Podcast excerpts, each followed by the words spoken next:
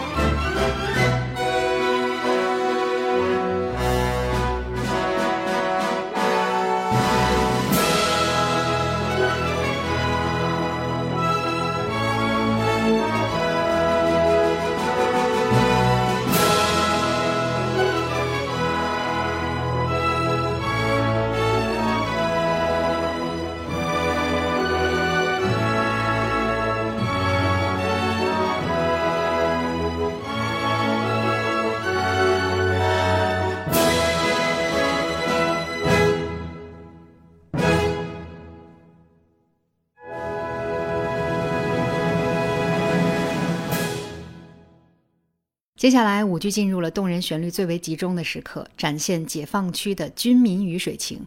其中最著名的管弦乐片段，经常在音乐会上以“快乐的女战士”为标题演出；而在舞剧中对应的场景，则是女战士和炊事班长的舞蹈。在音乐的开篇，竖琴的拨奏确立了清新宜人的基调，双簧管呢，则在合唱进入之前，带有预告性质般率先吹出“万泉河水清又清”的主题旋律。随后，弦乐和木管交替演奏出生机勃勃的景象，十分美好。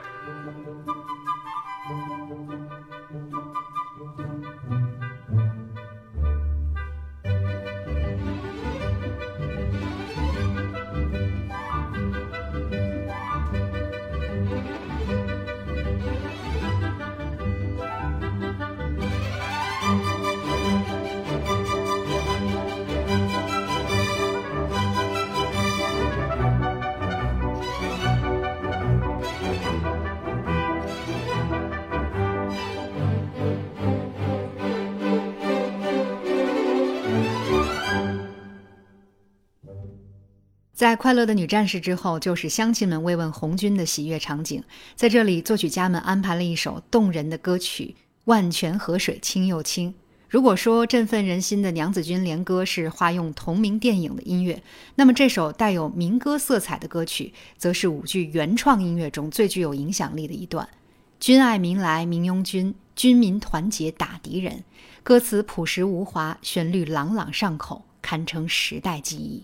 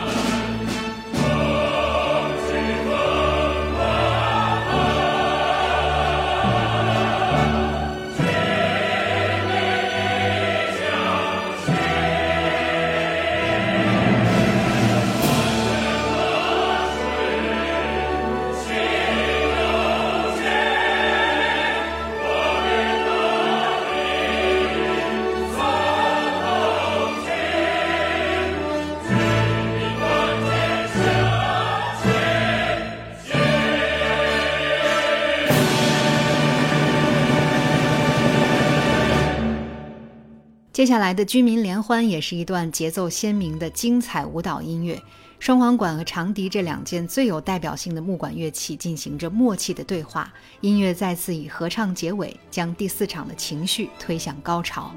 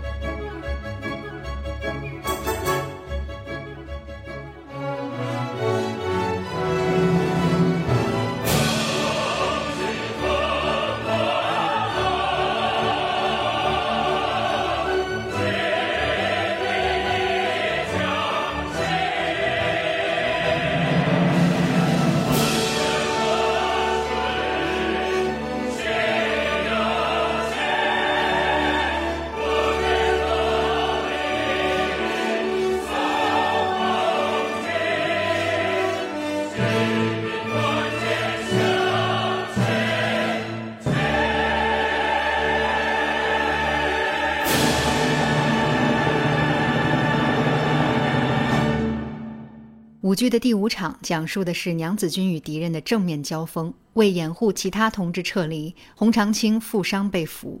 围绕娘子军的音乐主题展开了一系列精彩的变奏。最具气魄的音乐出现在第五场与第六场之间。这一段过场情景是红军战士的集体舞蹈，舞蹈演员在舞台上飞速奔跑，以大跳的方式展现奋勇向前、势如破竹的状态。音乐也呈现出排山倒海的气势。振奋人心。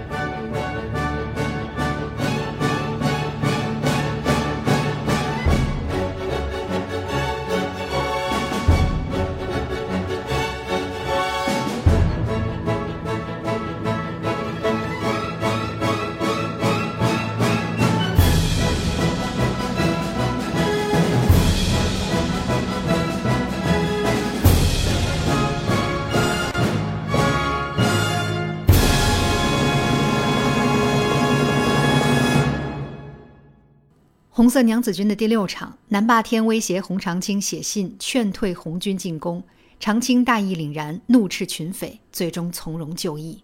这是整部舞剧中情感浓度的最高点，也是让众多观众潸然泪下的场景。军鼓敲击出的渐强声浪，代表着长青迈向刑场。长青主题在铜管乐的演奏下，再一次呈现出无比的坚定。这时，国际歌的旋律浮现。